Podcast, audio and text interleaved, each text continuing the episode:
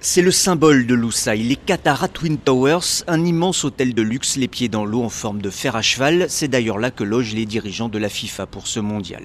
Loussaï, c'est une explosion de gratte-ciel, plus excentriques les uns que les autres, beaucoup encore en construction. Il y a quelques années, il n'y avait rien sur ce site.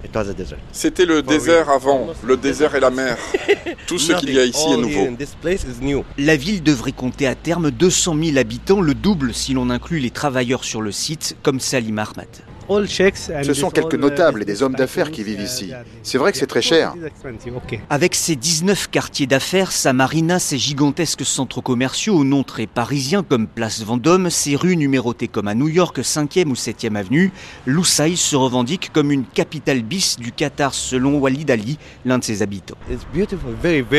C'est vraiment très beau. C'est beaucoup mieux qu'à Doha, plus calme et très propre. Je ne sais pas où cette ville va s'arrêter. Peut-être que ça ne s'arrêtera jamais.